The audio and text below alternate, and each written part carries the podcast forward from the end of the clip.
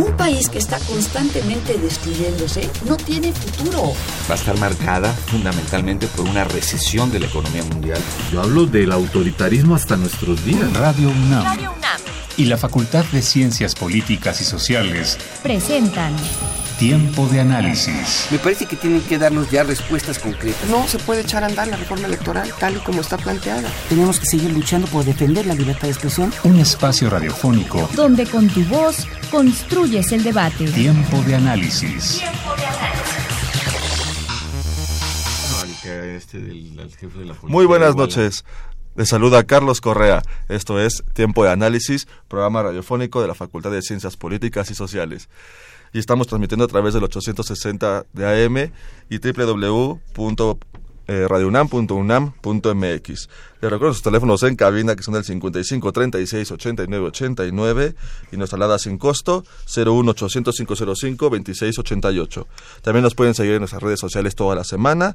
En Twitter nos encuentran como arroba tiempo o en Facebook nos encuentran en la Facultad de Ciencias Políticas y Sociales guion UNAM. Bien, pues esta noche, eh, aquí en Tiempo de Análisis, hablaremos, bueno, ah, se hará un análisis de la jornada electoral que se vivió en los Estados Unidos eh, el día de ayer, 8 de noviembre, y nos acompañan para esta mesa de análisis el profesor Alan Arias, él es profesor de posgrado de la Facultad de Ciencias Políticas y Sociales, este es profesor de, de Ciencia Política. Buenas noches, profesor. ¿Qué tal? Buenas noches.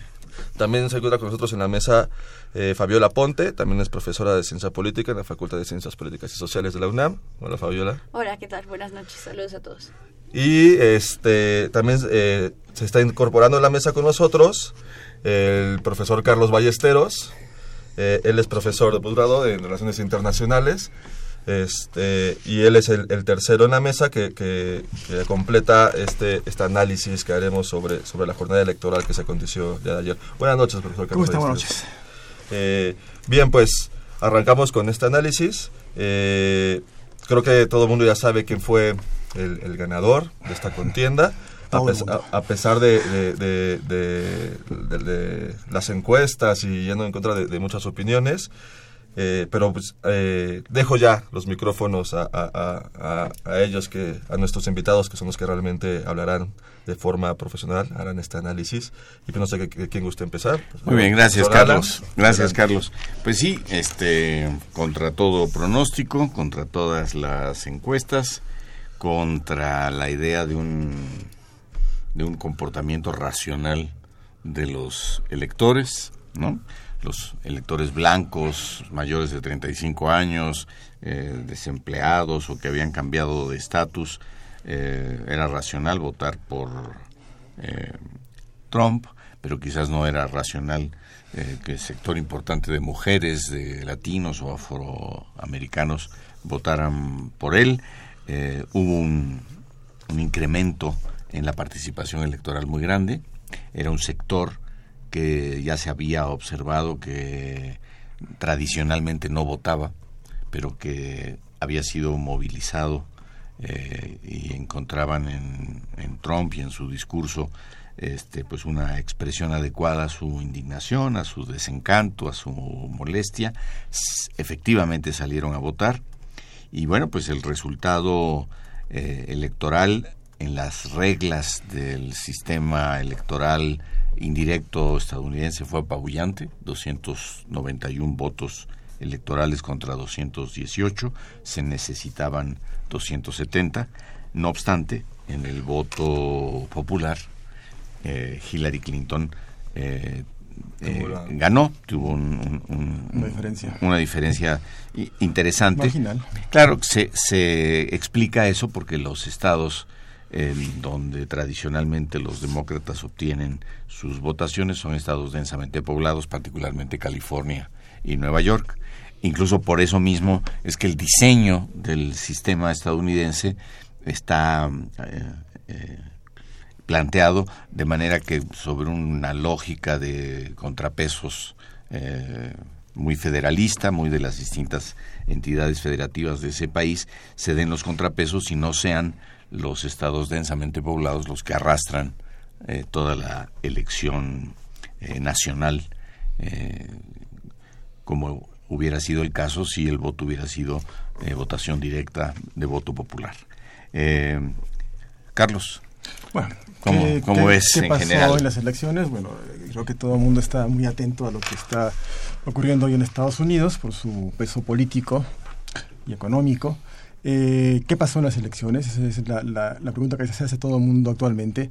¿Cómo es que las encuestas no registraron esta, eh, esta dimensión de, de desacuerdo con el establishment, la profundidad eh, del rechazo finalmente a las políticas que se han estado desarrollando en los últimos, últimos años en Estados Unidos y mm, la idea que se ha estado, digamos, definiendo como un, consenso es precisamente el que una parte de la población, ¿no? Eh, eh, eh, estaba en contra, en contra de las definiciones que había desarrollado básicamente Barack Obama. ¿no? Barack Obama, aunque, aunque llega a final de su mandato con una alta popularidad, sin embargo, eh, deja, deja un, un espacio eh, que ha sido definido en, en- en- en diferentes términos por la crisis económica. Y si bien Estados Unidos está hoy otra vez creciendo, está, está, con un, crecimiento de 3%, que es, eh, notable, y si bien se han generado muchísimos empleos, hay una franja de la población ¿no? que resintió los efectos de, eh, de esta crisis económica tan prolongada de 2008 hasta la fecha. Entonces, esa, esa franja es la que se ha expresado en estas elecciones y hoy tenemos pues un país dividido. ¿no? Un país dividido entre quienes eh, pues, eh, eh, se vieron reflejados en las propuestas de Hillary Clinton y quienes se vieron reflejados en, las- en, en la posición que asumió básicamente Donald Trump. Creo que es muy, muy importante aquí resaltar el papel de este candidato, de, este personaje. Creo que eh, ante todo el triunfo de, de Donald Trump eh, se debe a su emplazamiento en la política de Estados Unidos, a la manera en cómo irrumpe como irrumpe como una, una, una figura eh, fuera del, de- que se, se- supone fuera del, eh, eh, del establishment, aunque es un empresario pues eh, exitoso, reconocido, parte de la gran burguesía de Estados Unidos. Entonces creo que creo que en el análisis de lo que se está viendo hoy tras las elecciones, en el, paisaje después de la batalla, hay sorpresas importantes. La, la principal es la profundidad de este, de este rechazo a las políticas que se habían establecido durante los años anteriores. Eh, creo que también hay una, una impronta racial muy, muy fuerte. No creo que buena parte de este electorado que hoy se manifestó no aceptó nunca el hecho de un, eh, de un, de un presidente negro. ¿no? De, un, eh, de un presidente que pues realmente pues no era no era reconocido ¿no?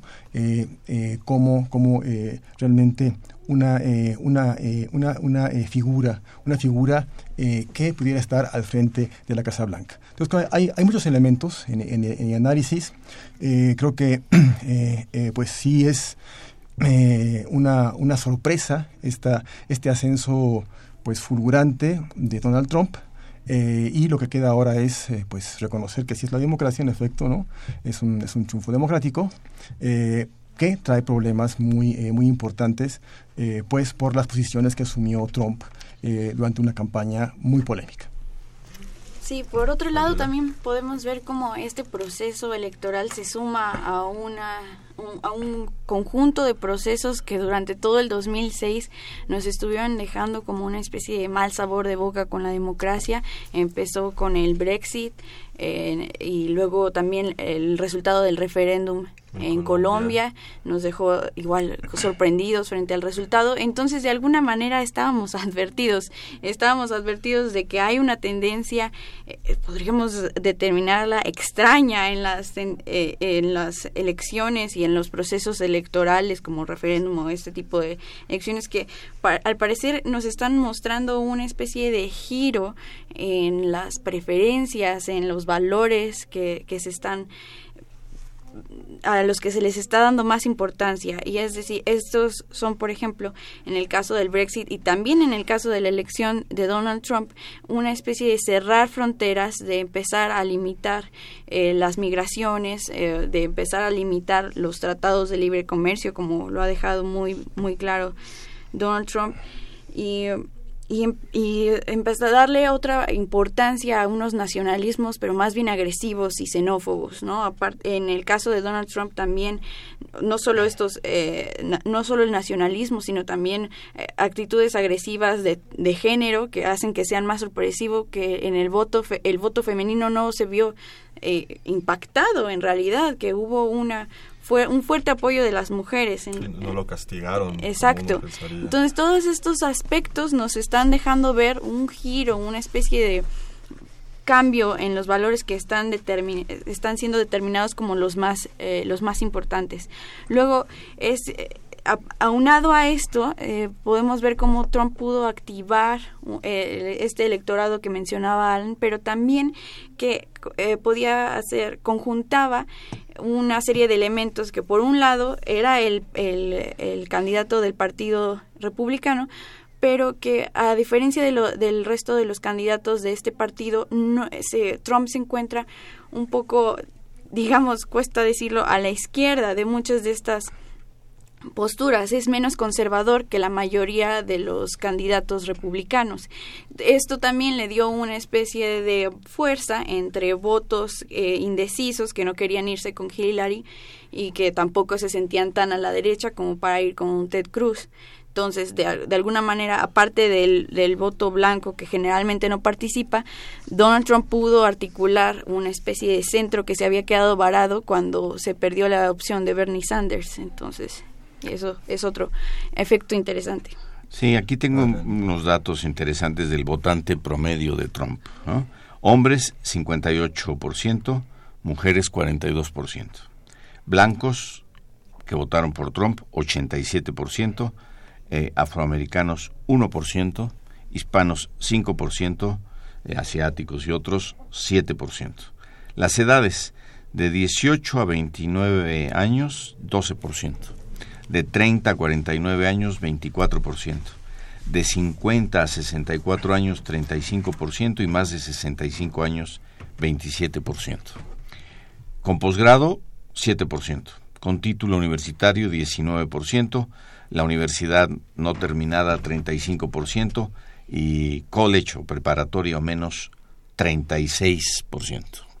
Es eh, muy, muy interesante porque eh, digamos, se, ve eh, la irrupción de este voto masculino, blanco, eh, resentido, eh, limitado en sus aspiraciones, clase media baja, exobreros, etcétera, pero también hay que ver que logró hacer una especie de coalición electoral relativamente exitosa, coalición electoral que Hillary Clinton no pudo hacer como en su momento sí hizo Obama.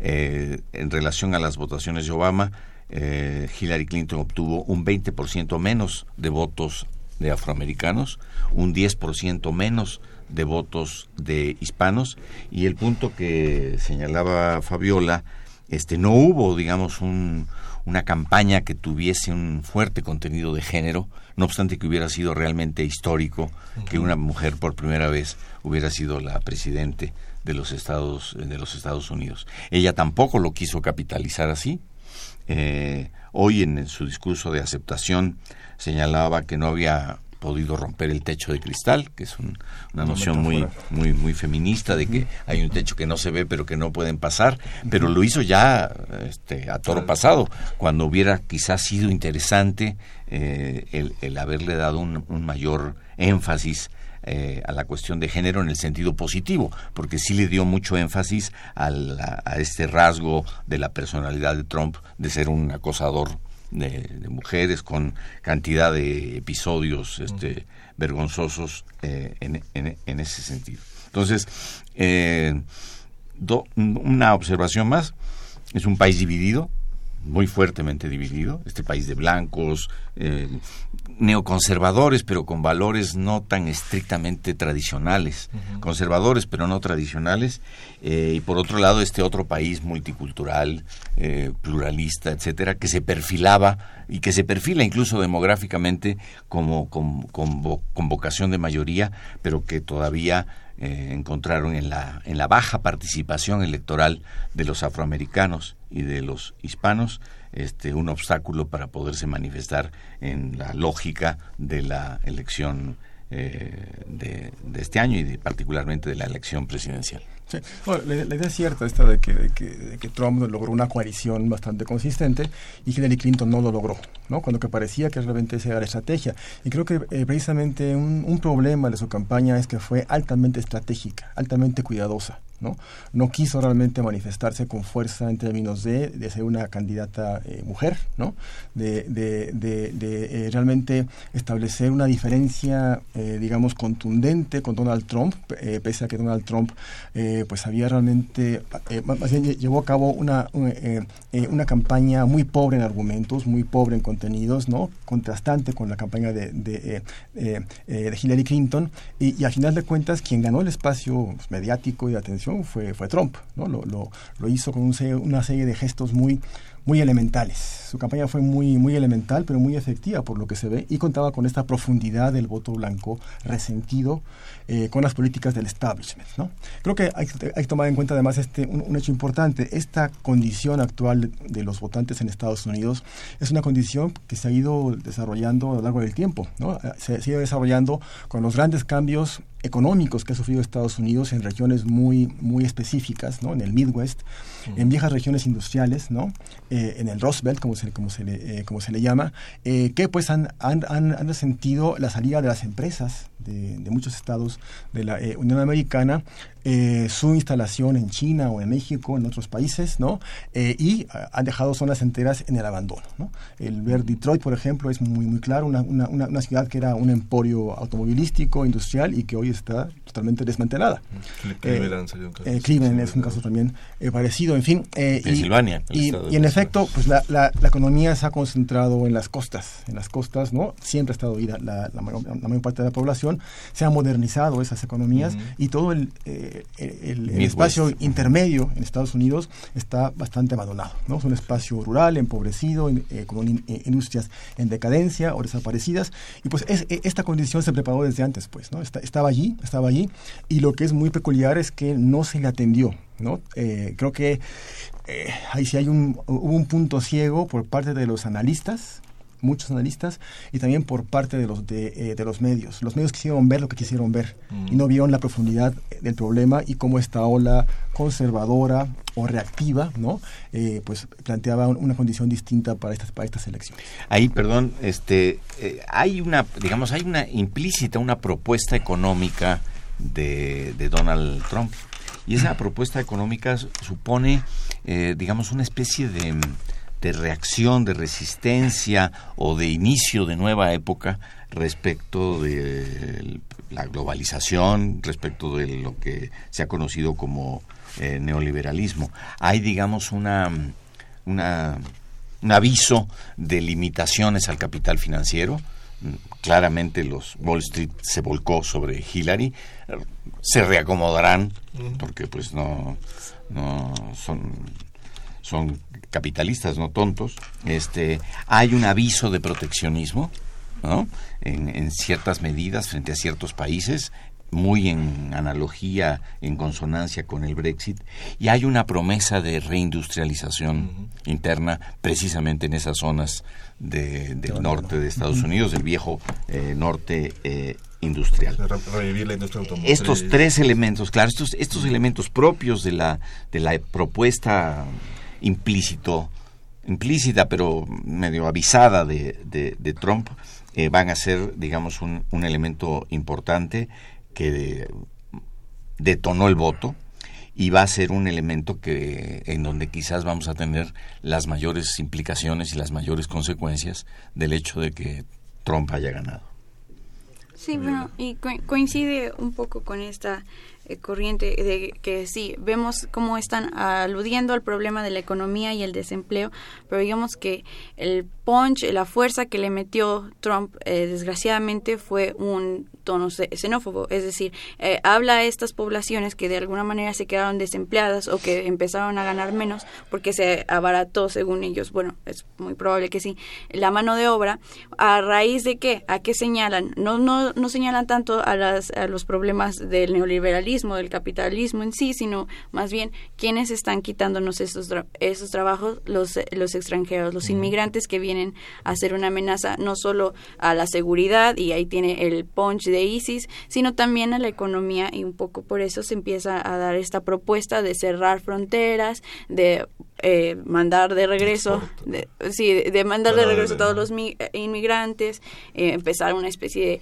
cacería, aumentar la seguridad, no solo lo del muro, sino aumentar la seguridad en las fronteras y un poco eso va a involucrar aumentar la, la, violencia y un poco el trato y cómo se vayan a cazar literalmente a los migrantes que intenten entrar, no solo los mexicanos y los latinos, sino también hay que poner atención en las poblaciones y los migrantes de origen musulmán.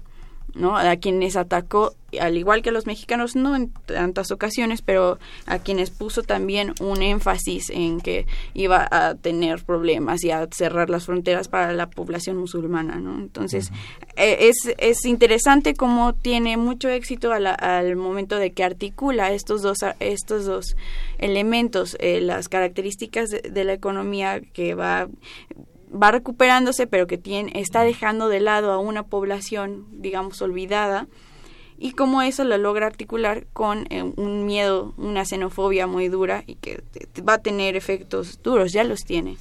creo, que fue un elemento muy importante en su discurso eh, electoral que señalara a un enemigo externo, que, a los votantes eh, que ya mencionaron este, los hombres blancos con cierta educación este, limitada, con una economía deteriorada, era muy importante que le dijeran, es que mira, el enemigo es de aquel lado, hay un enemigo externo y es al que, al, que vamos a atacar para recuperar la economía, que este sueño americano que para muchos ya, ya, ya, había sido olvidado, y ese es el discurso de Trump, creo que era importante este, este elemento de, mencionar el, el, otro, al, enemigo. Sí, es correcto. Bueno, e-, eso realmente Trump lo que logró fue eh, emitir un conjunto de, ideas simples, asimilables, ¿no? que reflejaban ese resentimiento profundo de una capa social muy, eh, eh, muy amplia y llevando el discurso pues hasta posiciones fascistas, ¿no? a posiciones xenófobas, en efecto, y a pues una, un imaginario de un Estados Unidos que ya no existe, ¿no? un Estados Unidos de una prosperidad pasada, ¿no? y, e incluso pues a a plantear, a plantear soluciones, digamos así, feudales, ¿no?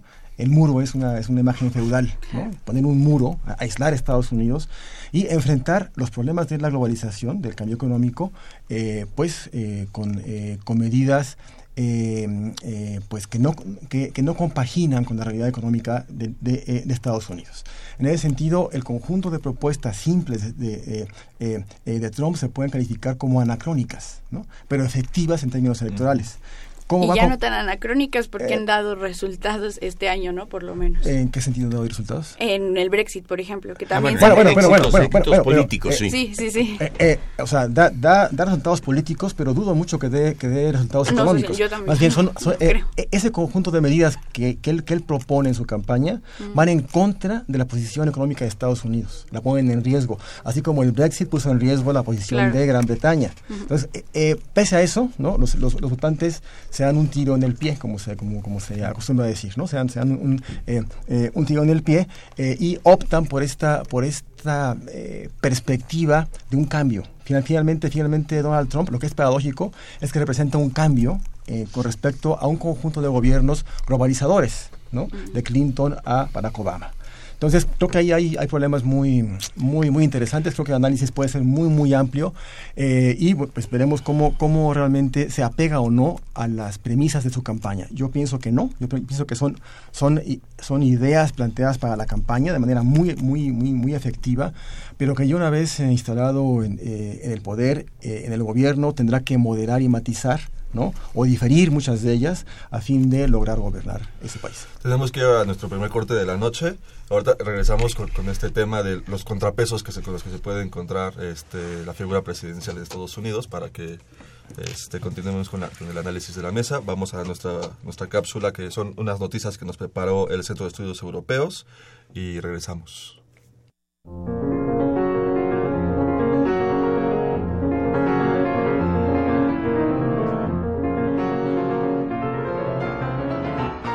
Noches, estas son las noticias desde Europa y les saluda Lucero Palillero desde el Centro de Estudios Europeos.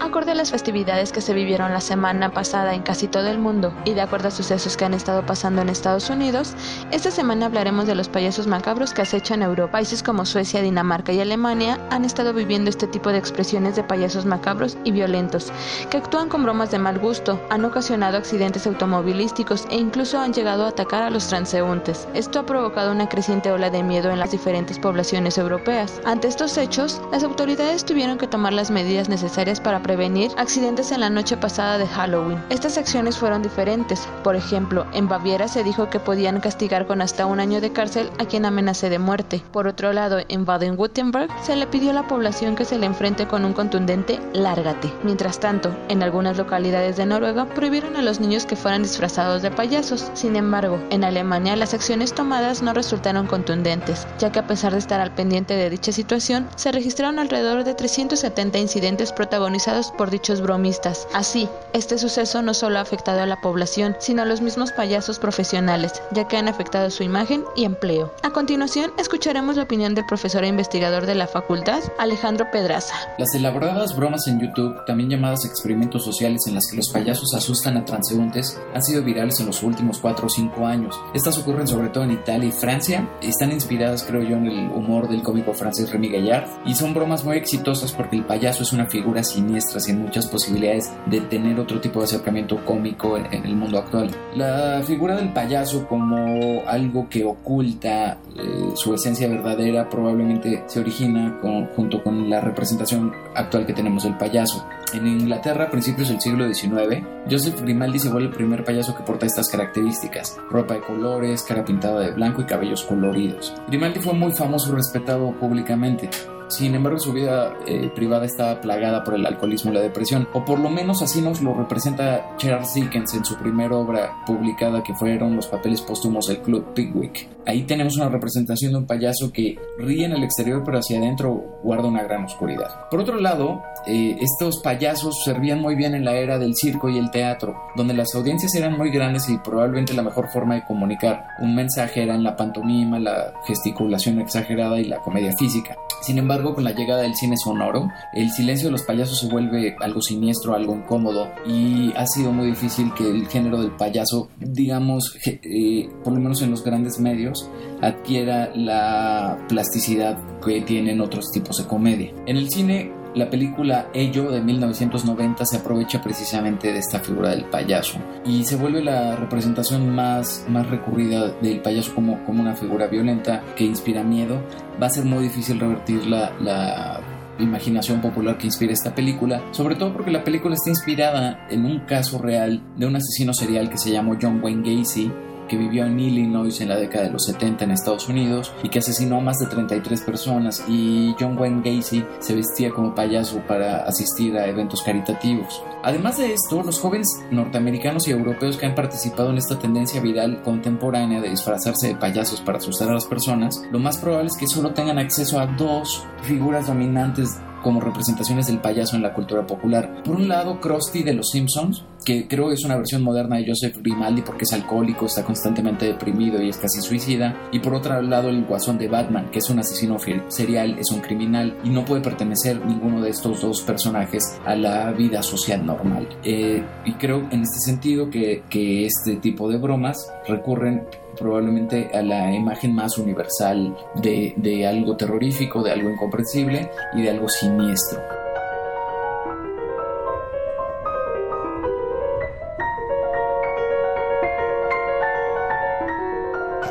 Estamos de vuelta ya en tiempo de análisis. Acabamos de escuchar la cápsula que nos envió el Centro de Estudios Europeos acerca de noticias este tiene que ver con, con, los payasos y con esta con este fenómeno que se estuvo dando en las últimas semanas. Y bien, pues continuamos en nuestra mesa de análisis acerca de la jornada electoral vivida ayer en los Estados Unidos. Les repito, nuestros invitados esta noche se encuentra con nosotros el profesor Alan Arias, el profesor también Carlos Ballesteros y este Fabiola Ponte. Los tres nos están hablando, están en un análisis acerca de los sucesos este, acontecidos en, las elecciones. Bien, nos habíamos quedado un poco con los contrapesos y le había cortado la palabra a, profesor Alan. le, dejo los micrófonos. Gracias. No tanto los contrapesos que, que es importante señalar que, que no hay, al menos en, la, en términos partidistas electorales, no hay muchos, porque va a tener la mayoría grande de la Cámara de Representantes, controla el Senado, eh, va a tener la posibilidad de nombrar a los faltantes en la Suprema Corte de Justicia y por lo tanto se hace un, un, ejercicio de poder de entrada bastante monocolor y delicado. Ciertamente hay divisiones internas en el Partido Republicano, pero yo creo que esas las va a poder solventar en, en alguna medida importante, puesto que ganó. Mucho de la división era porque se le consideraba que no era un buen candidato. Y curiosamente en el Partido Demócrata hay divisiones, quizás divisiones más más, profundas que las que al final de cuentas terminen habiendo en el Partido Republicano. Eh, hemos hablado de, la, de las medidas económicas. Eh, Carlos, tú decías, bueno, ahí, ahí, tenía un, calado más profundo eh, que no se pudo ver. Y es que de alguna manera la, la, la propuesta fue como multidimensional. Sí había un aspecto económico, sí había un aspecto, digamos, político, anti-establishment, y Hillary Clinton era la reina del establishment y, por lo tanto no, no, concitaba simpatías en ese sentido. Eh, era, es efectivamente una propuesta de cambio respecto del establishment, una como reconfiguración del establishment, como refundamentación del establishment, porque efectivamente Trump pues es parte indubitable de él, pero si hay ahí una expectativa de que se va a reacomodar eh, el, funcionamiento, el estatus de la clase política. Pero muchas de las otras propuestas tienen una dimensión cultural muy fuerte. ¿no? Cuando eh, él empieza su irrumpe atacando a, los mexicanos diciendo que son violadores, que son narcotraficantes, que además le quitan los empleos a los estadounidenses, un poco sabiendo que las consecuencias electorales de atacar a los mexicanos no iban a ser muy grandes porque insistió en ello constantemente eh, y vamos a ver si ahora en, los, primeros meses del ejercicio del poder este, no se ve constreñido a eh, hacer algunas de las medidas que anunció. Si inicia la construcción del muro, tampoco tenemos que escandalizarnos tanto. El muro lo empezó Clinton. El muro lo continuó eh, Obama. Obama expulsó prácticamente dos millones de indocumentados pues yo creo que Trump va a poder expulsar otro tanto y va a poder construir unos cuantos kilómetros más de muro. Eso sin, sin duda alguna. Pero esta dimensión cultural eh, xenófoba, racista, de, con el apoyo de los suprematistas blancos, Ku Klux Klan, este, el ataque a la libertad religiosa, que es una de las esencias eh, democráticas más fuertes de los Estados Unidos, diciendo que iba a prohibir la entrada de personas que practicaran la, religión eh, islámica, de, de, alguna manera como que eh, anuncia un, un, cambio de un cambio de época. Habíamos tenemos no sé un poco autocríticamente uno uno siente uno tiende a, a naturalizar lo establecido y como que habíamos considerado que la que las relaciones neoliberales de la globalización eran como la realidad y que entonces violentar esa realidad era una locura. Pues resultó que al menos en términos políticos no fue una locura. Ha sido efectivo y por lo menos ha sido efectivo dos veces en, Inglaterra y en, los, y en los Estados Unidos. Y que de, alguna manera sí se anuncian este, ciertos, ciertos cambios eh, eh, importantes. Me preocupa, y lo pongo sobre la mesa, la personalidad de Trump no es eh, no hizo las cosas que hizo ni dijo las cosas que dijo solo por estrategia y táctica. Muchas de las cosas que dijo y cómo se comporta es como es. Y realmente son posiciones extremas que de alguna manera rompen con el con el código de, convivencia democrática que se había eh, establecido en Estados Unidos y que de alguna manera eh, determinaba o condicionaba el, el, contexto político en relación de Estados Unidos con Europa, con las grandes potencias y de alguna manera también con, con México. Creo que sí hay ahí un, un, riesgo eh, que además se acentúa por el carácter presidencialista del régimen estadounidense, ¿no? Un, presidencialismo no reformado, no al estilo de Francia, no al estilo de Finlandia, sino un presidencialismo tosco, ¿no? Sin, sin, sin modulaciones. Ah, bueno. Eh, yo quería retomar un tema que a los politólogos nos vuelve locos y es este este asunto de que las encuestas ya no nos están diciendo qué va a pasar y que las encuestas nos, nos llevan hacia otros caminos y de repente el día de las elecciones, el día que se elige, resultan ser otras cosas. En el caso de lo que pasó ayer y de lo que pasó toda la semana con las encuestas, hay varios factores que me parece que podemos considerar para entender por qué no nos reflejaba eso. El primero eh, es que um, decían algunas algunas personas que hablaban con encuestólogos eh, que las encuestas en realidad marcaban que estaban emparejados, pero como en un eh, intento de inflar a, Hillary Clinton se estaban mostrando con ese punto eh, de diferencia. Ese es uno de los aspectos. Otro es que Trump, como ya se fue muy repetido aquí, no es del establishment político.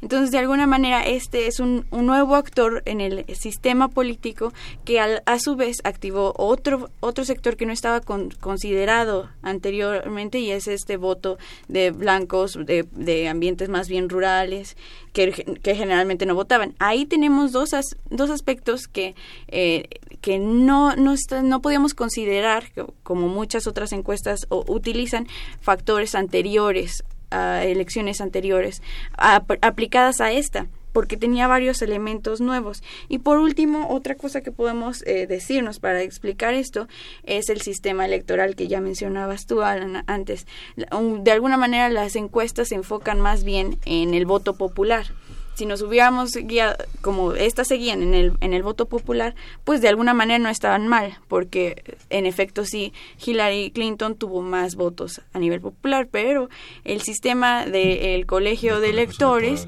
hizo que, que saliera otro resultado que ya ha pasado, tampoco tantas veces, pero ya ha pasado en cuatro ocasiones. el voto popular fue mayor al que salió en el colegio electoral. Ahora esta será, se suma va a ser la quinta vez que el voto popular no se va a reflejar en quién va a ser el presidente de los Estados Unidos. Creo que cada vez va a irse haciendo más frecuente. El anterior fue Al Gore. Al Gore, ¿no? En el 2006. Por 500 mil votos de diferencia, que no es poca cosa. Sí, ¿no? Y, antes, este, de ahí fue hasta 1888, luego 1876, 1824. Entonces, sí, vamos a ver si estamos frente a una nueva tendencia interesante. Bueno, no sé, hay muchas cosas que se han, que se han planteado. Eh, comenzaría por el tema del cambio de época, que, que, me, me, parece interesante, y eh, cómo corresponde la figura de Donald Trump a una revolución, una, una revolución conservadora. Ya hemos conocido otras terribles. Esta es una nueva, nueva, revolución conservadora y las semejanzas de este personaje político con otros eh, eh con otros personajes que han estado em, emergiendo en los últimos últimos años eh, prácticamente y que van, van, a formar una especie de internacional populista ¿no?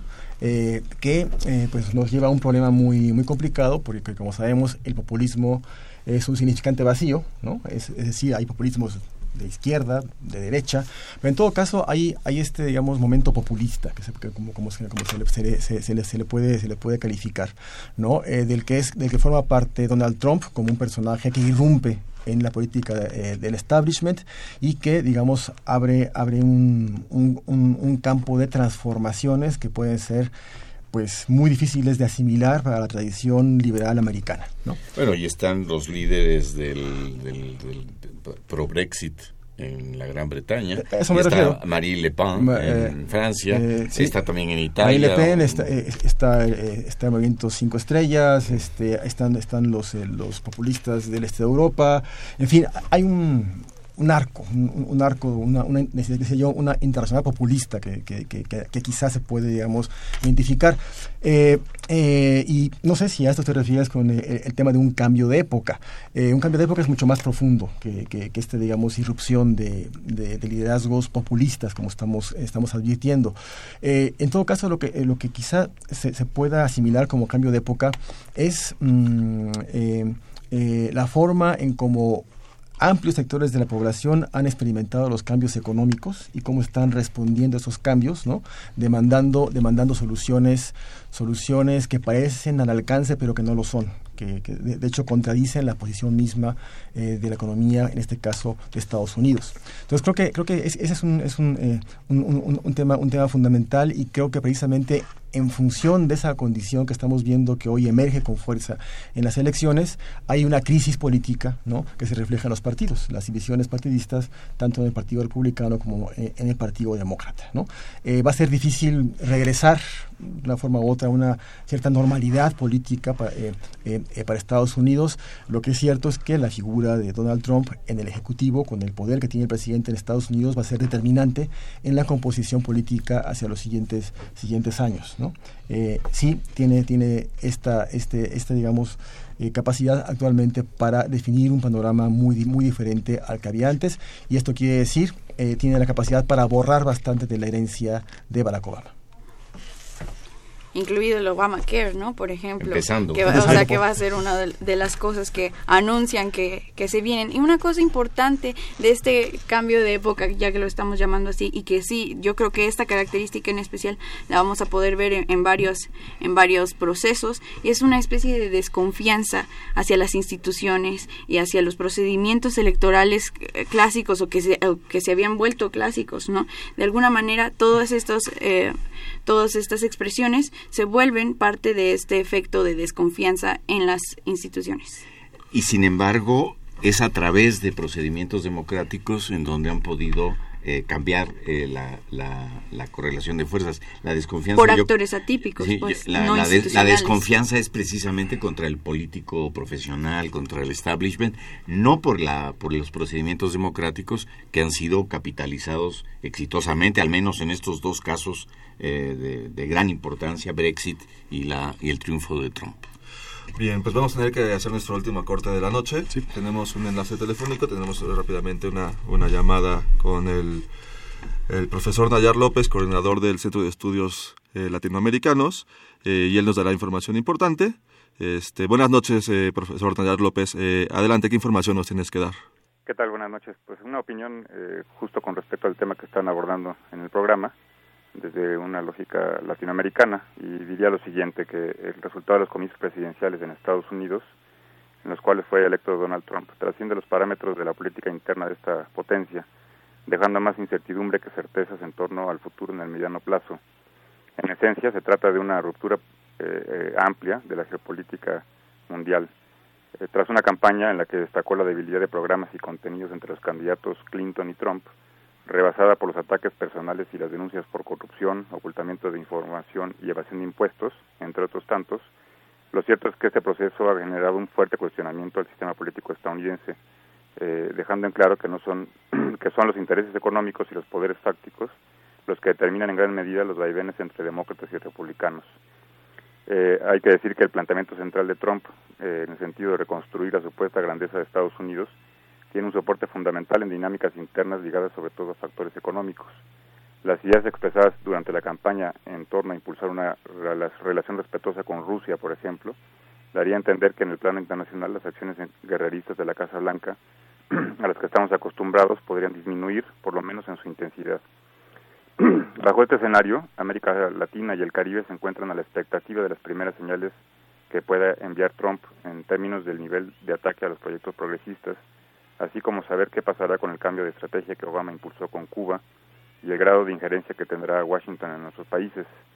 Mucho dependerá de quienes operen su política exterior, pero lo cierto es que históricamente demócratas y republicanos han intervenido por igual, han operado golpes de Estado y conciben a, nuestra región como su patio trasero. Por lo menos en lo económico, como escribió el día de hoy Atilio Borón, y, justo lo estaban comentando eh, en el programa, se trata aparentemente de un posible fin de ciclo neoliberal para América Latina ante el aparente proteccionismo que iniciaría Estados Unidos, frente a lo cual gobernantes como Macri, Temer y Peña, entre otros, tendrían que comenzar a pensar seriamente en las consecuencias que se presentarían bajo el escenario de que se cumplan las promesas de Trump en el sentido de abandonar el TLC y el TPP, por ejemplo. También, y por último, diría que están, estarán a prueba los mecanismos latinoamericanos de integración construidos en los últimos años como CELAC, UNASUR, ALBA y Mercosur, dentro de los cuales tendrá que darse paso la voz que defienda las soberanías nacionales para dejar en claro que se trata de entablar relaciones de respeto e igualdad con Estados Unidos en una dinámica de un, en la dinámica de un mundo multipolar y ya no el, el tradicional entreguismo como varios lo siguen haciendo. Este sería el comentario desde el Centro de Estudios Latinoamericanos. Bien, pues muchas gracias, profesor Nayar López, por, por, por esta información que nos acabas de dar. No sé si quieras agregar eh, algo más. No, nada más que está interesante el programa y lo seguiremos escuchando. Y buenas noches a los colegas que están ahí. Igualmente. Muchas gracias, profesor Nayar López. Pues, este, eh, pues él pues fue, agarrando, él fue profesor Nayar. y, y, yéndonos un poco hacia el caso mexicano. Sí. Es decir, las implicaciones, las eh. implicaciones que va a tener para, para nuestro país son muy interesantes. Sí, no, este, adelante, qué ah. bueno que, que, agarras directo el comentario de este, del profesor Nayar para, para continuar con este con este análisis porque sí desde, desde Latinoamérica, bueno, desde, desde el Cono Sur también, desde el Caribe, desde el propio México, pues, eh, y no, olvidemos Europa y Asia en general, son mercados que se encuentran en la expectativa de lo que, de cómo vaya a ser el, gobierno de, Trump. Porque en un sentido también, como lo mencionaban, como fue una campaña muy eh, pues muy simple, con, con, ideas que eran fáciles de digerir para, para los votantes, al final no, no, no, se mostró realmente cuál es la forma en la que va a gobernar, quién es el equipo que, que va a estar detrás de él, apoyándolo, asesorándolo este, en la parte económica, en la parte internacionalista, en la parte de, de las políticas sociales. Este, entonces, la verdad es que nos, eh, pues no nos queda más que sentarnos y esperar qué es lo que viene. O sea, podemos analizar y podemos interpretar algunas, algunas acciones, pero al final como que vimos una campaña un poquito floja y que no nos dé una idea real de cómo va a ser los, los quizá los primeros dos años de gobierno. Ni los, primeros 100 días siquiera. no, no, no, hay, no, hay, no, hay, idea. Normalmente en, lo que consiguen los, los, eh, los, analistas es en esto, de que realmente eh, Trump es una, una total incógnita. No sabe bien cómo va, va a procesar lo que prometió en la campaña y si va a cumplirlo o no. Y además, eh, como bien decía Alan, su personalidad contribuye a que no se sepa en verdad qué es lo que está pensando y qué es lo que, lo que va a hacer. Yo pienso que, creo que en, que, que, que en este momento está, él mismo está sorprendido del lugar que ocupa, ¿no? Y creo que va a comenzar a enfrentar problemas que ni siquiera se imaginaba y a comenzar a, localizar incluso regiones completas en las que nunca ha pensado. Y yo creo que entre, ellas, eh, entre esas regiones está precisamente América Latina no hay nada al respecto, es un vacío por completo. Algo ha hablado de, de, Putin, que le cae bien, ¿no? de, Rusia, porque pues, es un país importantísimo. Algo habló, habló de Siria, sin saber realmente mucho, ¿no? contrastando con la posición que, que, que, que, que, eh, avanzó eh, Hillary Clinton, ¿no? Eh, pero realmente es, es una, una, total incógnita. Lo que se sabe es que su principio elemental es fortalecer Estados Unidos, ¿no? Con todos los recursos posibles y eso en su lógica representa no gastar en la seguridad de los otros.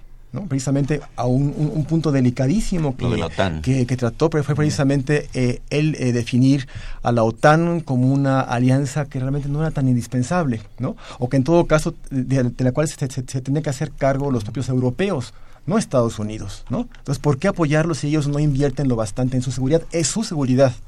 Es una línea eh, vieja que se, que se ha, digamos, desarrollado en algunas eh, posiciones eh, en Estados Unidos, pero realmente es preocupante. Es, preocupante a nivel general porque mm, pues en, Estados Unidos no es cualquier país, Estados Unidos es, una clave mayor de la política internacional, define muchas orientaciones, ¿no? Y creo que hay una gran ligereza en lo que, en lo que Donald Trump ha esbozado como una idea del mundo. Entonces, si vamos a estar, realmente muy al pendiente, muy atentos a, a, ver qué, qué decisiones toma y, en efecto, quiénes son los que van a pensar realmente a fondo una nueva posición de Estados Unidos en el contexto internacional. Claro, porque, bueno, perdón que, te interrumpa Fabiola antes de darte la palabra. Entonces no la interrumpiste, pero...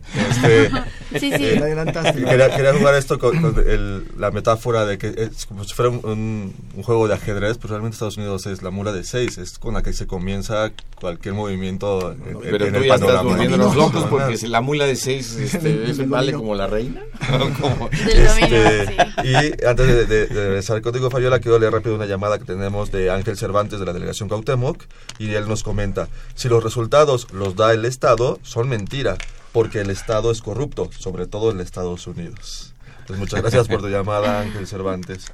Bueno, dentro de las implicaciones que podemos ver a nivel mundial y por supuesto también en México, eh, partiendo de lo que decía Carlos, de que es una incógnita, o sea, tenemos esos dos hechos. Primero, sabemos que es una incógnita y segundo, sabemos que los mercados internacionales reaccionan muy mal frente a las incógnitas, no les gusta no saber. Y eso es y, la incertidumbre es eh, uno de los factores de Donald Trump.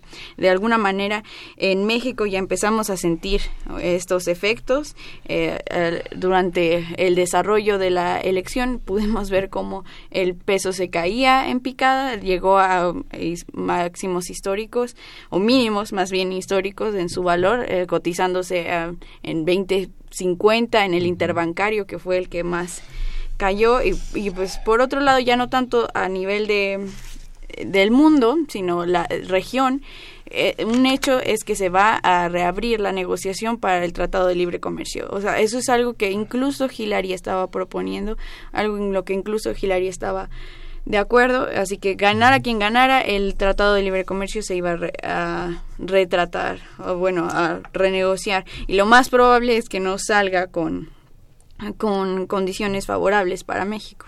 Bueno, hay, hay muchos eh, eh, intereses. El, el, tratado ya merecía de por sí una, una, una, revisión. Dependerá también de la capacidad que tenga el Estado mexicano para negociar. Habrá que decir eh, que el presidente Peña Nieto reaccionó con oportunidad, salió muy rápido este, a, señalar que había establecido contacto con Trump, que habían pactado una reunión próxima durante el periodo de la transición eh, del poder en los Estados Unidos y presentó una, una agenda sin, demasiada densidad eh, problemática, pero sí la lista de los, de los problemas que, que se van a eh, plantearse eh, con, en, esa cumbre antes de que eh, Donald Trump tome, tome posesión. quizás habría que decir que nunca en, en México, yo creo que estas, estas elecciones fueron altamente educativas para México. Yo creo que nunca estuvimos tan al tanto de lo que pasaba en Estados Unidos, nunca lo seguimos con tanto interés, pasión, angustia. Este, vimos que México era central en el debate de, este, político en los Estados Unidos. Eh, tuvimos la ilusión de que los votantes mexicanos y hispanos podían tener un papel más determinante en la elección. No fue así, pero tuvimos esa expectativa. Y yo creo que nos hemos, eh, hemos globalizado nuestra mirada y la percepción eh, al, estar atentos a estas, a estas elecciones y a sus consecuencias. Eh, ahí está el problema. vemos un espacio vacío, no vemos hoja de ruta en el comportamiento del Estado mexicano respecto a, a Trump. Eh, y bueno, pues es la primera vez que elecciones extranjeras las hemos vivido como muy como muy locales ¿no? Eh, de hecho la política de Estados Unidos ha comenzado a ser un asunto local cosa que para los estadounidenses hacía mucho que las cuestiones mexicanas eran eran asuntos eh, locales o del traspatio pues nos quedan escasos cinco minutos, eh, bueno, como cuatro minutos. Quisiera que rápidamente nos dieran sus, sus conclusiones. Un poquito Alan ya se estaba perfilando, dándonos esas conclusiones. Y también rápidamente quería preguntarles si creen que es un factor importante la edad de Donald Trump para que eh, se lance a la reelección dentro de, dentro de cuatro años, porque hemos visto que es el presidente de mayor edad ahora en la historia de los Estados Unidos. Bueno, eso tiene que ver con la, con la vitamina P la, vitamina P es milagrosa porque prolonga eh, eh, la, vida de los políticos de manera increíble. La vitamina P es de, poder, ¿no? De, poder.